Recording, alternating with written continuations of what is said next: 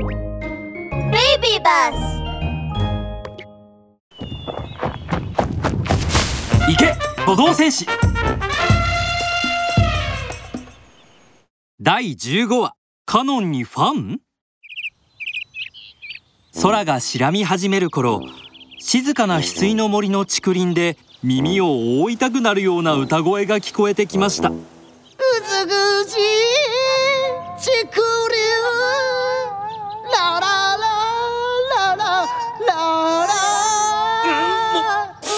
めてカノンさん。これ以上は無理。私もう限界。トーガとポイポイは苦しそうな顔で耳を塞いでいましたがファンファンだけは耳を塞いでいなかったのでカノンは興奮気味にファンファンに迫りました。もうトーガとポイポイったら音楽のセンスがないんだから。ファンファンさん俺の歌よかったでしょ？えっとその。ファンファンは気まずそうに耳栓を外しました。カノン君の歌は前衛的すぎて僕には合わないみたい。他の場所で歌った方がいいかも。ええファンファンさんまで。う嘘だろこの森には僕の歌を理解できるやつは一人もいないのかよ。カノンさんどこに行くの？カノンは泣きながら駆け出していきました。トーガとポイポイが慌てて追いかけるとカノンは至る所に張り紙を貼っていました。そこには。ファン緊急大募集。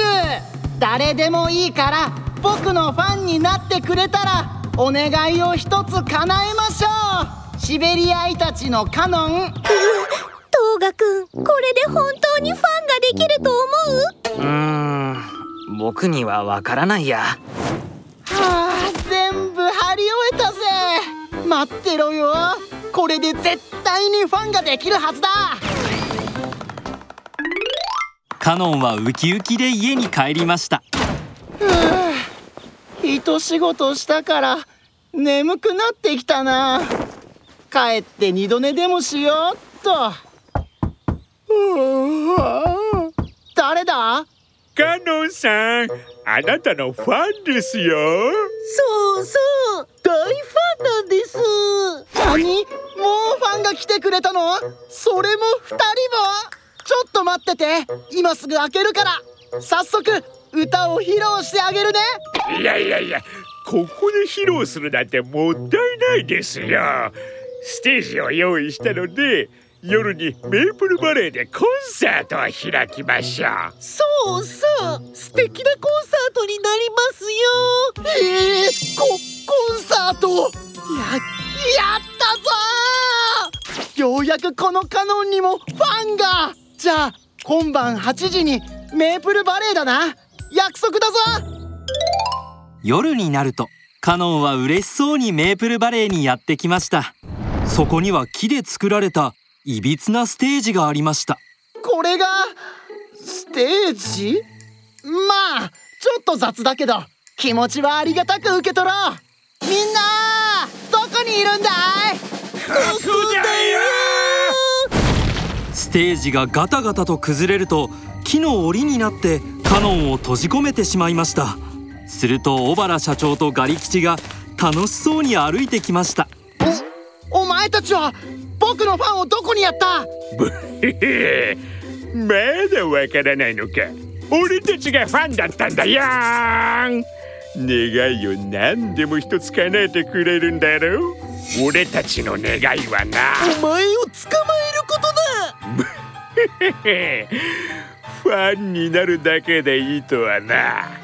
ずっとお前を狙ってたんだよ。なんだって？こうなったらおなら攻撃だ 何度も同じ手を食らうと思うなよ。もう鼻の穴を塞いでるから何の匂いもわからねえんだ。え、そそんなトーガくん助けて叫んだって来やしないぞ。象は夜行性じゃないから今頃とっくに寝てるだろうよ。うんうん。申し訳ないが今日は夜更かしさせてもらったぞ。小原社長とガリ吉が得意げにしていると大きな影がメープルバレーにやってきました。真っ白な2本の牙が月明かりに照らされ淡く輝いています。そうトーガが駆けつけたのです。それを見て小原社長とガリ吉は顔を真っ青にしました。京原社長じゃねえ。小原社長と呼べ。この競争戦士めこれじゃ計画が。カノンさんにファンなんて絶対に怪しいと思って見に来てみたらまたお前たちか。この巨像戦士がいる限り動物たちを傷つけさせないぞ。ヒギ激流インパクト。競争戦士めこれで終わったと思う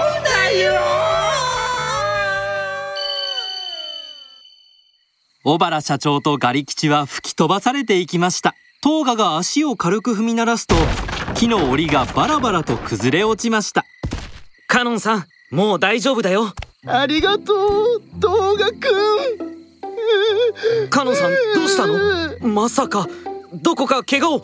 そうここここだよ。僕のハートはグダグダなの。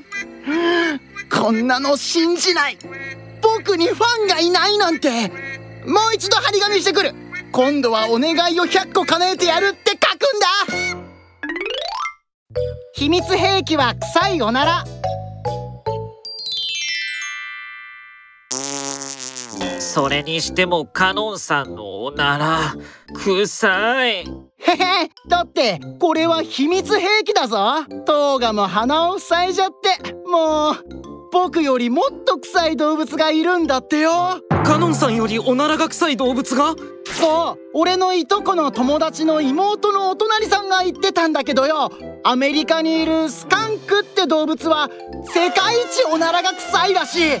量もたっぷりでライオンにすらビビられてるんだって。すっげえよな。よかった。僕はアジアに住んでいるから出会わずに済みそう